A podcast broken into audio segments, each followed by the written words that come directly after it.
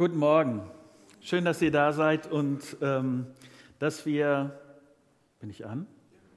Das ist gut, weil sonst hört ihr mich nicht und das ist schlecht. Ähm, dass wir zusammen äh, weitermachen können im zweiten Teil vom 1. Johannes. Äh, schön, dass ihr auch aus der Fahr dabei seid und dass wir äh, gemeinsam da weiterlesen können. Ich habe viel profitiert davon und ich hoffe, dass ihr auch dadurch profitiert. Ähm, aber lasst uns zuerst miteinander beten und wenn das möglich ist, dann steht doch auf.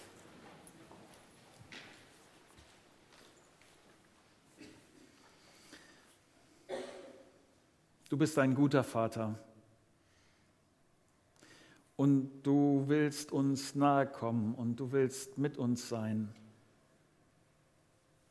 Aber das alles nicht unseres, nicht meinetwegen, sondern wegen dir, weil du gut bist weil es tiefe Freude, Erfüllung, Glück nur bei dir gibt. Und ich bitte dich darum, dass du mir hilfst, dass ich äh, das heute ein Stück besser oder ähm, gut erklären kann. Aber Vater, meine Worte werden da nicht ausreichen, sondern ich wünsche mir so sehr, dass du das in unsere Herzen hinein übersetzt und sich dadurch Dinge ganz grundlegend bewegen. Schenk du das bitte. Amen. Ich will mit euch heute Morgen an einer ganz anderen Stelle anfangen, nämlich bei einem Bericht eines Pastorenkollegen, der hat äh, Urlaub auf Hawaii gemacht. Und ähm, da, ihr könnt euch das vorstellen, wenn man da hinfliegt und so, dann äh, hat man zu leiden unter Jetlag, Zeitverschiebung und so weiter. Und so äh, konnte er nachts nicht schlafen und deshalb ist er auf die Idee gekommen, äh, drei Uhr nachts auf Hawaii geht das gut, in meiner Ecke würde das nicht gehen, aber in ein Restaurant zu gehen, in einem äh, Lokal, das noch offen hatte. Die, er, er, stellt auf einmal, als er dort ist, stellt er äh, fest, dass ähm, die einzigen anderen Gäste äh, dort im Lokal Prostituierte waren, die mit, dem, mit der Arbeit ihres Tages fertig waren. Ähm, eine von ihnen war Agnes. Sie erwähnte, das bekommt er mit, dass sie am nächsten Tag Geburtstag hat und noch nie in ihrem Leben eine richtige Geburtstagsparty erlebt hat. Als sie gegangen ist, erfährt er von Harry, dem Mann hinter der Theke, dass diese Damen des horizontalen Gewerbes jeden Abend in seinem Lokal sind. Und er fragt ihn, ob er am nächsten Tag wiederkommen kann und eine Geburtstagsparty schmeißen darf. Harry ist einverstanden, nur unter der Bedingung, dass seine Frau für das Essen zuständig ist und er die Geburtstagstorte backen darf. Ähm, was dann am nächsten, in der nächsten Nacht morgens um 2.30 Uhr passiert, das beschreibt er so und ich will das mal vorlesen. Ich hatte etwas Dekorationsmaterial aus Krepppapier gekauft und ein großes Schild mit der Aufschrift Herzlichen Glückwunsch zum Geburtstag Agnes gebastelt. Die Frau, die sich um das Essen kümmerte, musste aller Welt von der Party erzählt haben, denn um 3.15 Uhr schien es fast so, als ob sämtliche Prostituierte von Honolulu in dem Lokal sich befinden. Überall. Und ich. Um 3.30 Uhr öffnete sich die Tür und Agnes kam mit ihrer Freundin herein. Ich hatte alles gut vorbereitet und als sie hereinkam, sangen wir alle Happy Birthday. Ich habe noch nie so einen verblüfften Menschen gesehen. Sie riss den Mund auf und ihre Knie gaben nach. Als wir mit dem Geburtstagsständchen fertig waren, waren ihre Augen feucht. Und als der Kuchen hereingetragen wurde, fingen sie an, hemmungslos zu weinen. Harry nuschelte barsch, blas die Kerzen aus. Agnes, los, mach schon. Wenn du sie nicht ausbläst, dann mache ich das. Das Anschneiden des Kuchens dauerte noch länger. Agnes konnte sich einfach so schnell nicht von diesem Kuchen trennen. Harry, ist es okay, wenn ich den Kuchen noch ein bisschen behalte, wenn wir ihn nicht gleich aufessen? Natürlich. Wenn du ihn behalten willst, dann behalte ihn.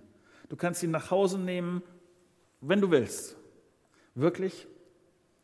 Dann schaute sie meinen Kollegen an und sagt, ich wohne nur ein Stück die Straße runter, ich bringe den Kuchen weg und ich bin dann gleich wieder da trug den Kuchen heraus, hinaus, als sei es der heilige Gral. Wir standen bewegungslos da. In dem ganzen äh, Lokal war ein betäubtes Schweigen. Weil ich nicht wusste, was ich sonst machen wollt, wo, äh, sollte, brach ich das Schweigen schließlich mit der Frage, habt ihr dagegen, was dagegen, wenn wir beten?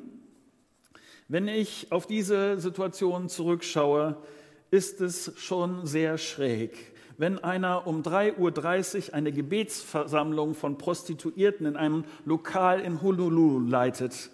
Aber damals hatte ich das Gefühl, genau das Richtige zu tun. Ich betete für Agnes. Ich bat Gott darum, dass sich ihr Leben verändern würde, dass Gott gut zu ihr sein würde. Als ich fertig war, das schreibt er, lehnte sich Harry über den Theresen und sagte mit einem leichten Anflug von Ärger in der Stimme dieses.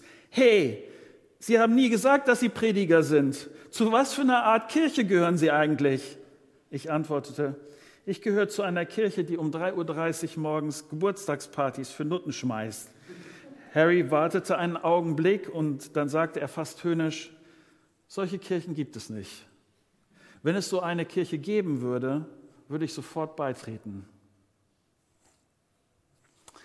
Ich weiß nicht, ob du das kennst, dass Leute denken, Kirche, Christen, Gemeinde, Jesus-Leute, das sind doch diese Leute, die immer ihren Zeigefinger erheben und immer mit Sünde um die Ecke kommen und immer das Haar in der Suppe finden. Christen sind doch die Leute, die anderen immer ein schlechtes Gewissen einreden. Die kommen immer dauernd mit Sünde und die nehmen mich nicht so, wie ich bin sondern finden immer irgendwas Schlechtes an mir. Ich weiß doch, dass ich nicht perfekt bin. Und immer wieder betonen diese Leute, dass die Sünde das Problem ist. Warum ist das so ein großes Ding mit dieser Sünde? Und ich bin dankbar dafür, dass es so einen Abschnitt wie hier in dem Johannesbrief gibt, nämlich dass Johannes beschreibt, was Sünde bedeutet und welche Konsequenzen sie hat und warum Gott da so hinterher ist, diese Frage zu klären. Lest mit mir 1. Johannes Kapitel 1 ab Vers 5. Die Botschaft, die wir von Jesus Christus empfangen haben, und die wir an euch weitergeben, lautet, Gott ist Licht. Bei ihm gibt es nicht die geringste Spur von Finsternis. Wenn wir behaupten, mit Gott verbunden zu sein, in Wirklichkeit aber in der Finsternis leben, lügen wir und unser Verhalten steht im Widerspruch zur Wahrheit. Wenn wir jedoch im Licht leben, so wie Gott im Licht ist, sind wir miteinander verbunden und das Blut Jesu, seines Sohnes, reinigt uns von aller Sünde. Wenn wir behaupten, ohne Sünde zu sein, betrügen wir uns selbst und verschließen uns der Wahrheit. Doch wenn wir unsere Sünden bekennen, erweist Gott sich als treu und gerecht. Er vergibt uns unsere Sünden und reinigt uns von allem Unrecht, das wir begangen haben. Wenn wir behaupten, wir hätten nicht gesündigt, machen wir Gott zum Lügner und geben seinem Wort keinen Raum in unserem Leben. Meine lieben Kinder, ich schreibe euch diese Dinge, damit ihr nicht sündigt. Und wenn jemand noch eine, doch eine Sünde begeht, haben wir einen Anwalt, der beim Vater für uns eintritt, Jesus Christus, den Gerechten. Er, der nie etwas Unrechtes getan hat, ist durch seinen Tod zum Sühneopfer für unsere Sünden geworden. Und nicht nur für unsere Sünden, sondern für die der ganzen Welt. Der Grundgedanke dieses Abschnitts ist, Gott ist Licht. Licht bedeutet die Torte von 3.30 Uhr in einer abgeranzten Bar von Honolulu. Von Beginn an ist Gottes Ziel mit dir und mit mir, mit, mit, mit allen Menschen, dass wir in seinem Licht, in seiner Wärme, in seiner Freundschaft, in seiner Nähe unterwegs sind. Und zwar zuerst, zuerst und zuallererst mit ihm. Das ist das, was christlicher Glaube behauptet. Das ist das Licht und die Wärme und die Erfüllung ultimativ nur bei Gott gibt. Du und ich, wir sind für dieses Licht geschaffen, nicht für die Finsternis. Gott hat mit dir und mit mir nie etwas anderes vor. Denn all das, was wir hier erleben, auch schon an menschlicher Freundschaft, an, an Nähe, an Wärme und all das, das ist nur ein vager Eindruck, ein, ein Schatten von dem, was, was es wirklich ist, wenn wir mit Gott zusammen unterwegs sind. Deshalb schreibt, deshalb betont Johannes das hier so sehr. Gott ist Licht. Bei ihm gibt es nicht die geringste Spur von Finsternis.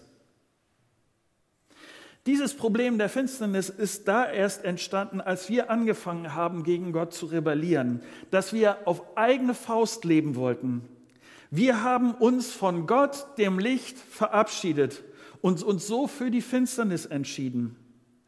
Und diese Auswirkungen von Finsternis, diese Auswirkungen der Rebellion, das sieht man nicht nur in der Menschheitsgeschichte ganz grundsätzlich, sondern auch in meiner und in deiner Geschichte wenn ich nicht die Wahrheit sage, wenn ich mit meinen Worten verletze, wenn ich mich egoistisch verhalte. In mir ist Dunkelheit und ich brauche dieses Licht. Jetzt kann man natürlich sagen, nimm mich so und lass mich trotzdem in der Finsternis. Aber ich bin dankbar dafür, dass das Gottes Denken nicht ist. Gott ist leidenschaftlich dabei. Er lässt mich nicht einfach so, sondern er sagt, komm mit ins Licht, komm dahin wieder zurück, wofür du eigentlich bestimmt bist. Bis, Gott, bis heute ist das Gottes Leidenschaft. Wenn du nicht weißt, wie das praktisch geht, wie du ins Licht kommst, dann bleib nach diesem Gottesdienst gerne hier und lass uns reden. Auch in der Fahr, ihr werdet Leute haben, äh, die man fragen kann, um da weiterzukommen, um Schritte zu gehen, ins Licht zu kommen. Wenn du aber schon im Licht bist, wenn du, auf, wenn du mit Gott unterwegs bist, dann möchte Gott so gerne, dass du auch im Licht bleibst. Und nicht, dass du Johannes hier falsch verstehst, wenn Johannes diesen Abschnitt so viel über Sünde schreibt, dann nicht um dich zu erschrecken, nicht um dir ein schlechtes Gewissen zu vermitteln, nicht um moralischen Druck ausgeübt, auszuüben, so in der Art, werd doch endlich ein netter Mensch. Überhaupt nicht. Sondern Johannes Ziel ist dieses. Du lebst mit Gott und jetzt hast du diese wunderbare Chance, mehr und mehr ganz praktisch auch in diesem Licht zu leben. Wunderbar, besser geht das überhaupt nicht. Und Johannes sagt, deshalb lass dich nicht davon abbringen, auch wirklich in diesem Licht zu leben und in diesem Licht zu bleiben. Schon gar nicht durch irgendwelche Fake News. Mir ist kein besseres Wort dafür eingefallen als das. Ich will euch das erklären. Ähm, um diese Fake News geht es nämlich ähm, Johannes. Hier schreibt er dreimal solche Fake News in Sachen Licht. Ich sage euch sonst sehr selten etwas über die Struktur eines Textes. Aber heute komme ich nicht daran vorbei, euch das ähm, kurz darauf hinzuweisen, dass es sehr wohl hier ein, eine, eine Struktur gibt, die, die sehr viel Sinn macht. Denn Johannes sagt hier dreimal etwas von, wenn wir aber behaupten.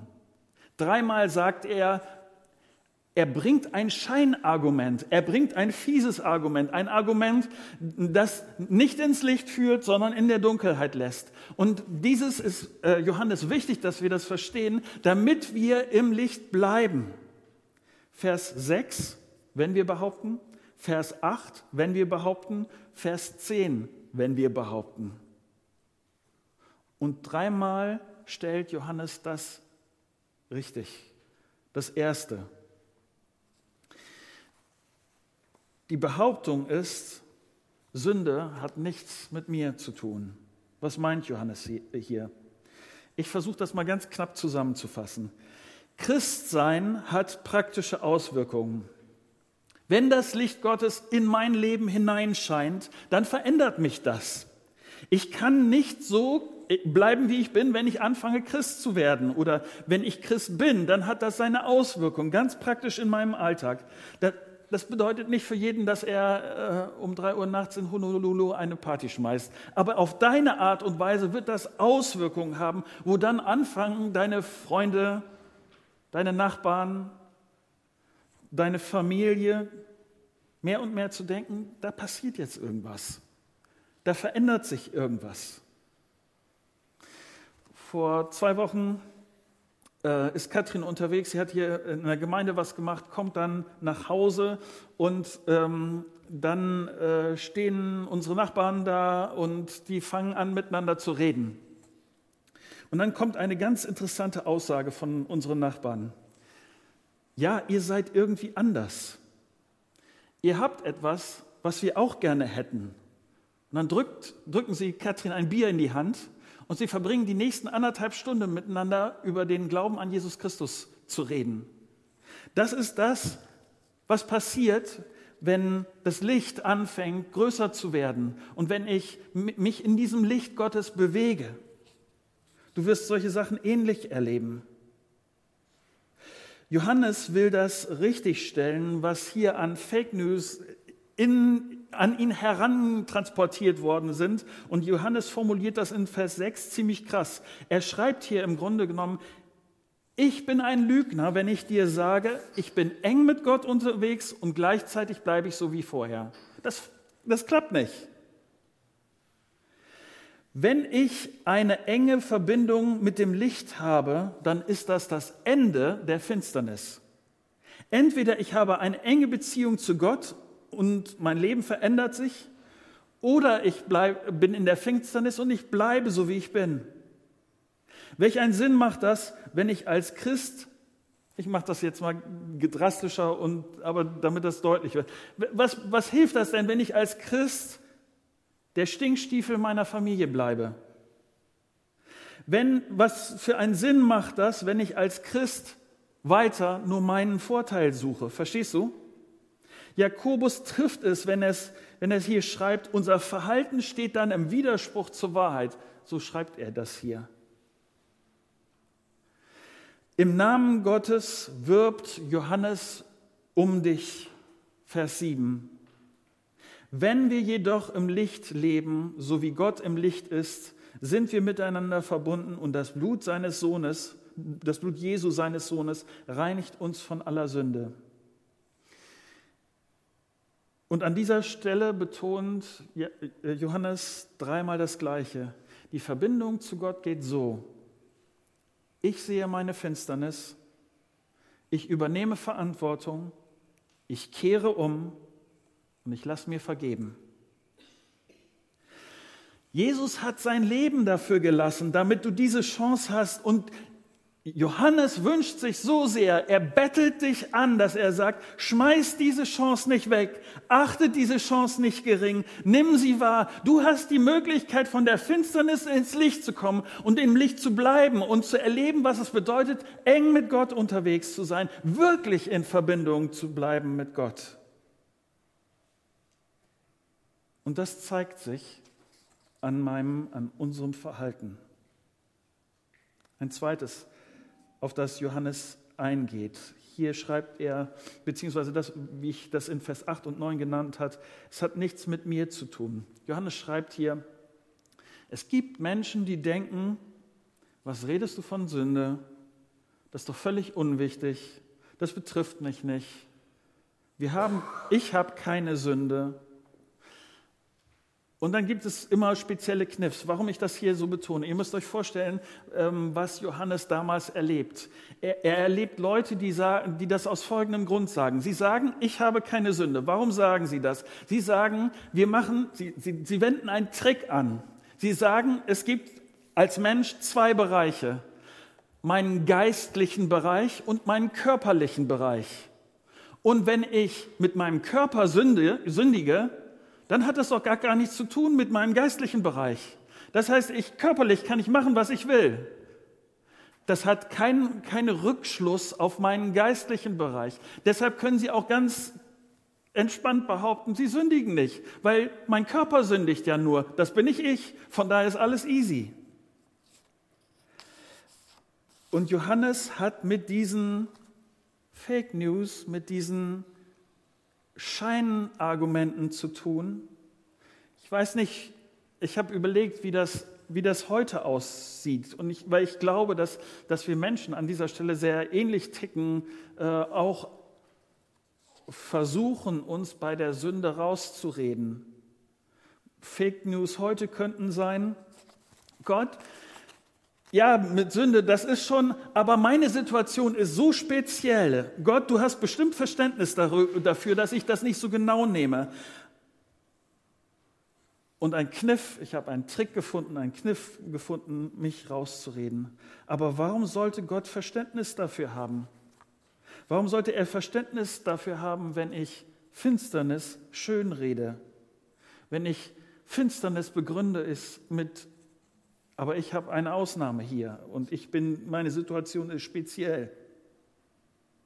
Gott hofft so sehr, dass du ins Licht kommst. Fake News könnten auch sein, Gott, ich bin früher schon immer an allem schuld gewesen. Ich will nicht mehr schuldig sein. Ich will geliebt und angenommen werden und zwar so, wie ich bin. Lass mich so, wie ich bin. Lass. Und Gott sagt, du bist geliebt. Und ich will eine wirkliche Verbindung zu dir. Und gerade deshalb musst du aus dieser Finsternis raus, ins Licht. Johannes schreibt hier, was nicht funktioniert ist, Lieb mich, aber lass mich so, wie ich bin. Das funktioniert nicht. Hol mich raus ins Licht, aber lass mich in der Finsternis. Das funktioniert nicht. Johannes sagt hier, du bekommst von Gott die Chance, von der Finsternis ins Licht zu kommen, mit deinem ganzen Leben, mit all dem, was dazugehört. Was du denkst, was du tust, all das. Vers 9. Doch wenn wir unsere Sünden bekennen, erweist Gott sich als treu und gerecht. Er vergibt uns unsere Sünden und reinigt uns von allem Unrecht, das wir begangen haben. Niemand geht über diese Erde, der nicht schuldig geworden ist. Aber es gibt auch, geht auch niemand über diese Erde, der nicht die Vergebung Gottes bekommen kann. Ich weiß, wenn du hier bist und du bist äh, immer mal wieder im Gottesdienst. Ich weiß, dass diese Dinge ähm, Sachen sind, die ich immer, immer wieder erzähle. Und ich, ich tue das, weil ich so sehr hoffe, dass das der Ausgangspunkt für all dein Denken und all dein Handeln ist. Es ist ja nicht die einzige Stelle in der Bibel, die genau diese Dinge betont. Das ist Gottes Hoffnung, Gottes Reden an dich und sein Wunsch, dass das wirklich Veränderungen nach sich zieht, dass, da, dass mein Denken weg von den Fake News zu der tiefen Wahrheit, der Bedeutung, der Absicht Gottes für mich, für dich ist, dass ich aus der Finsternis ins Licht kommen kann und dass das real ist. Ähm, ich will, und das finde ich das, wahrscheinlich das Krasseste an, dieser, äh, an diesem Abschnitt, äh, der jetzt kommt, nämlich äh, als dritter Gedanke, den Johannes hier setzt, ist, es passiert auf keinen Fall, ist das, was an, ähm, an Vorwurf oder an Scheinargument äh, kommt. Es passiert mir auf keinen Fall äh, in der Art und Weise, mir mit Sünde passiert das nicht. Er schreibt in Vers 10, wenn wir behaupten, wir hätten nicht gesündigt, machen wir Gott zum Lügner und geben seinem Wort keinen Raum in unserem Leben. Sünde betrifft uns alle, dich und mich. Und Gott und sein Wort wären falsch, wenn, denn Gott und sein Wort behaupten, dass Sünde und Finsternis unser Problem sind. Und was ist die Antwort auf, was ist das, was Johannes hier als Antwort gibt darauf, äh, wirklich ins, ins Licht zu kommen, wirklich die Finsternis hinter sich zu lassen? Das Spannende ist, hier schreibt er, meine geliebten Kinder, ich schreibe euch das, damit ihr nicht länger sündigt. Ich finde das wichtig, an dieser Stelle sich bewusst zu machen, Johannes verknüpft mit diesen Worten, dass es uns möglich ist, ganz praktisch, nicht nur theoretisch, nicht nur als Gedankengebäude, sondern heute Nachmittag, morgen, wenn du arbeiten gehst, in deiner Beziehung zu deiner Frau, zu deinen Kindern, zu deiner Familie. Er hält es für möglich, dass Sünde in unserem Leben eine immer kleinere Rolle spielt dass es Veränderung gibt vom, von der Finsternis hinein ins Licht, dass das nicht nur irgendwas ist, was sich Leute theoretisch ausgedacht haben, sondern was in deinem Alltag möglich ist. Und der Schlüssel dafür behauptet Johannes ist das Wort Gottes. Er sagt hier, ich schreibe euch diese Dinge. Johannes geht, sagt nicht an dieser Stelle, du musst erstmal emotional diese Erfahrung machen. Oder du musst erstmal das erlebt haben. Oder was es auch immer ist. Das, woran Johannes das, diese Veränderung aufhängt, ist das Wort Gottes. Ich lerne das Licht Gottes durch sein Wort besser kennen. Mein, mein Gedankenkonstrukt, mein finsteres Gedankenkonstrukt wird mit in, in, ins Licht genommen, weil ich mich beschäftige mit dem, was Gott will. Weil ich besser verstehe, wer Gott ist und was das für meinen Alltag bedeutet. Es wird immer mehr gefiltert von den Gedanken, die auf mein Leben hineinströmen. Und deshalb sagt Johannes das hier, ich schreibe euch das, diese Worte. Gottes Wort ist nicht egal. Gottes Wort ist kein Add-on an dein christliches Leben, sondern wenn es um Veränderung geht, ist das Wort Gottes das Entscheidende, dem du dich stellen sollst, wo das Entscheide, wenn es darum geht, von der Finsternis ins Licht zu kommen. Und dieses Wort Gottes, das Johannes hier schreibt, bittet dich, dass du nicht aufgibst, dass du nicht resignierst, dass du es nicht einfach nur gut sein lässt, sondern dass du die Chance ergreifst, mehr und mehr ins Licht zu kommen, dass du die Chance ergreifst, nicht länger zu sündigen. Johannes will uns Mut machen, aus der Finsternis herauszukommen. Ich weiß nicht, was das für dich konkret bedeutet. Meine Hoffnung ist, dass Gott dich durch seinen Geist immer wieder an Bereiche erinnert, die wichtig sind, damit du von der Finsternis ins Licht bekommst. Ich hoffe sehr, dass auch in diesen letzten Minuten bei dir vielleicht die eine oder andere innere Lampe angegangen ist und wo du gemerkt hast, hier an dieser Stelle braucht mein Leben Bewegung. Da braucht es diese Bewegung von der Finsternis ins Licht. Und dass du es nicht einfach vorbeigehen lässt, sondern dass du das ernst nimmst und dass du ganz praktische Schritte unternimmst, dass Sünde bei dir im Alltag eine geringere Rolle spielt. Und was ich hoffe ist, dass das passiert, was äh, von der Geschichte, die ich uns am Anfang erzählt habe über diese Situation in Honolulu, ich verstehe, dass in dem Moment, wo ich mehr ins Licht komme, Gottes Licht auch mehr in diese Welt kommt. Und das ist meine Hoffnung für dein Leben dass das passiert, dass da, wo du mit enger Verknüpfung mit Jesus unterwegs bist, dass andere davon mitbekommen und dass sie auch mit, ich sag mal, mit angefixt werden, auch mit ins Licht zu kommen und dass diese Vergebung, diese Freundlichkeit, diese Annahme Gottes, die dadurch geschehen ist, dass Jesus für mich und für dich am Kreuz gestorben ist, dass sie auch das erleben und dass sie erleben, was es bedeutet, mit diesem Gott verbunden zu sein. Soweit.